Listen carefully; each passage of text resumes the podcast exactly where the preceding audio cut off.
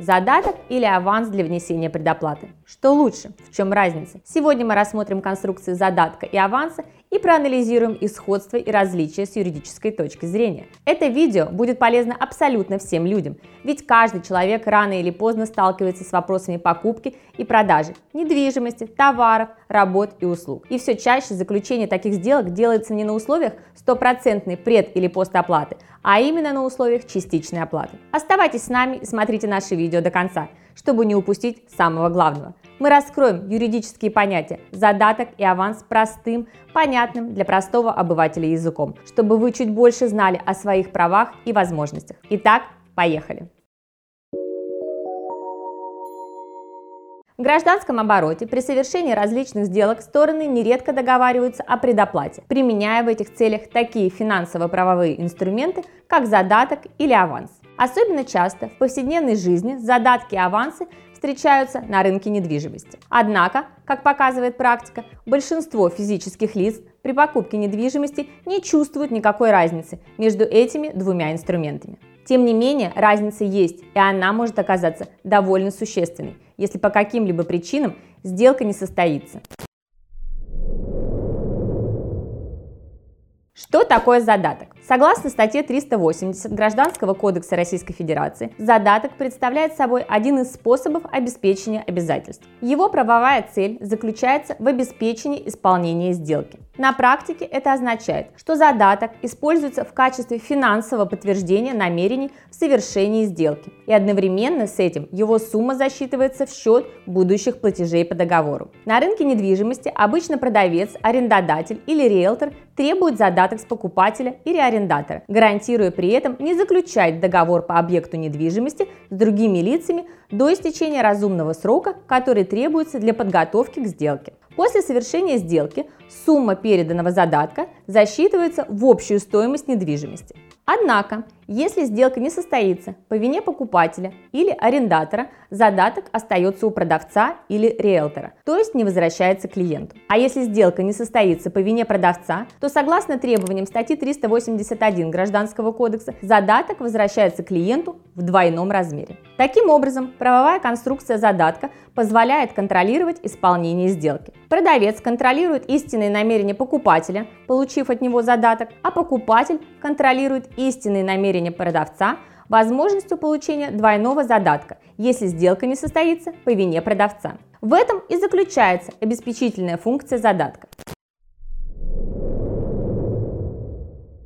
Что такое аванс? В отличие от задатка, аванс не является способом обеспечения обязательств. Аванс применяется в качестве инструмента расчетов и представляет собой сумму предварительного платежа по сделке. Цель аванса заключается только в подтверждении реальности намерений совершения сделки путем ее предоплаты. Однако к обеспечению исполнения сделки аванс никакого отношения не имеет, поскольку в случае, если сделка не состоится по вине покупателя, продавец полностью вернет ему всю сумму авансового платежа. А в случае, если сделка не состоится по вине продавца, он также вернет аванс покупателю, однако не в двойном, как в случае с задатком, а в одинарном размере. Это общее правило. В договоре между сторонами могут быть предусмотрены взаимные штрафные санкции за срыв сделки. Таким образом, очевидно, что при использовании аванса ни продавец, ни покупатель не могут контролировать исполнение договора друг другом. По этой причине Аванс представляет собой удобный инструмент расчетов, при помощи которого можно дополнительно стимулировать только одну из сторон – авансодателя к совершению сделки, но не более того.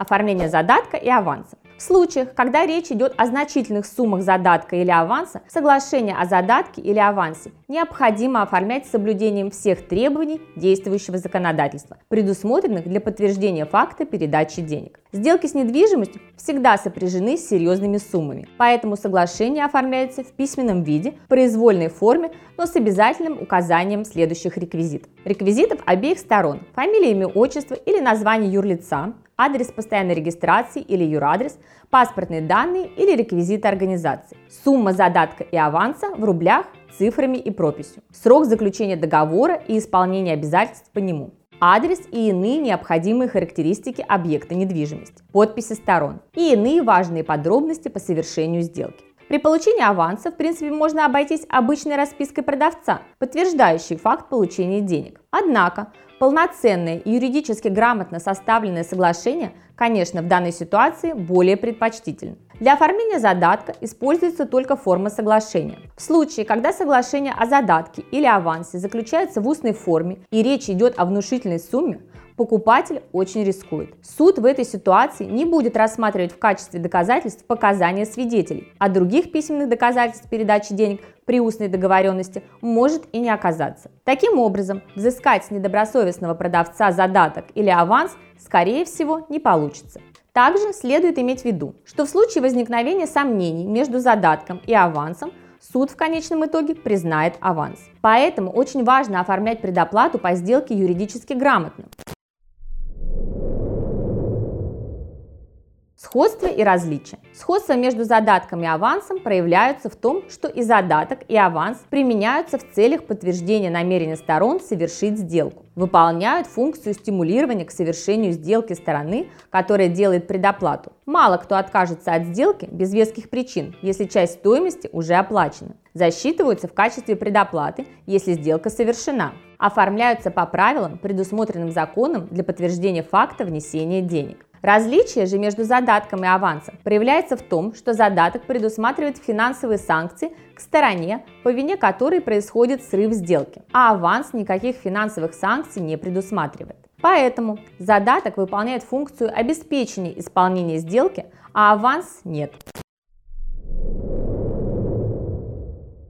Задаток или аванс Почему возникает путаница? Очевидно, что задаток более выгоден покупателю, а аванс продавцу. Потому что покупатель при помощи задатка контролирует исполнение продавцом сделки и в случае срыва сделки получает двойную сумму задатка. Если предоплата оформляется как аванс, продавец ничего не потеряет в случае срыва сделки по его вине, так как он только вернет ту сумму денег, которую ему передал покупатель. Поэтому на рынке недвижимости многие недобросовестные риэлторы и продавцы вполне сознательно манипулируют обоими терминами в целях запутать покупателя. Так, при обсуждении с покупателем вопросов, связанных с предоплатой, они часто говорят о задатке, а соглашение при этом оформляют как авансовое. Встречаются и обратные случаи, особенно когда покупатель приобретает жилье в ипотеку. В этом случае недобросовестный риэлтор в разговоре с клиентом называют предоплату авансом, а оформляет в виде задатка. И если по каким-либо причинам банк отказывает дать кредит под эту квартиру, риэлтор оставляет предоплату себе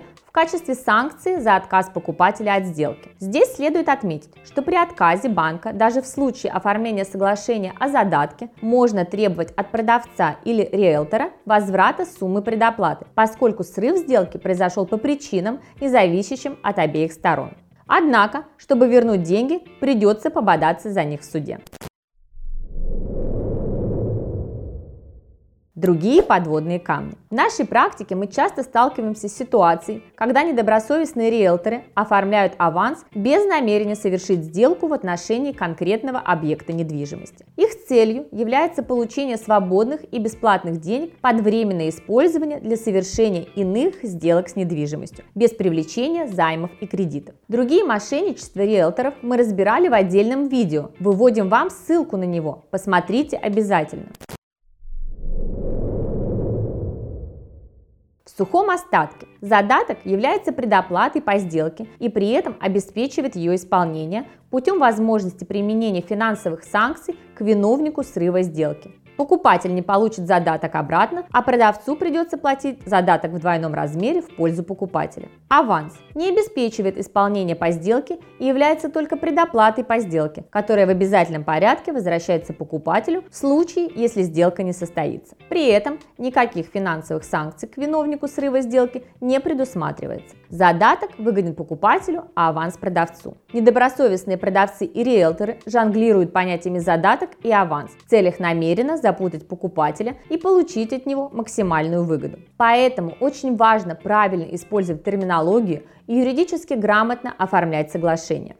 Подводя итоги, Хотелось бы напомнить, что сделки с недвижимым имуществом относятся к категории высокорискованных обязательств, требующих профессионального правового сопровождения. Помимо грамотного оформления и осуществления расчетов по такой сделке, необходимо еще проверить объект недвижимости на юридическую чистоту и обеспечить безопасную регистрацию в Росреестре. Поэтому, чтобы не попасться на удочку мошенников и не беспокоиться о рисках по сделке, Обращайтесь к опытным юристам юридической компании Юрвиста. Мы всегда оперативно и эффективно поможем вам решить любую проблему и защитить ваши права с учетом особенностей вашей конкретной ситуации. Поделитесь этим видео с теми, кому оно может быть полезно. Доброго здоровья вам и вашим близким. До встречи!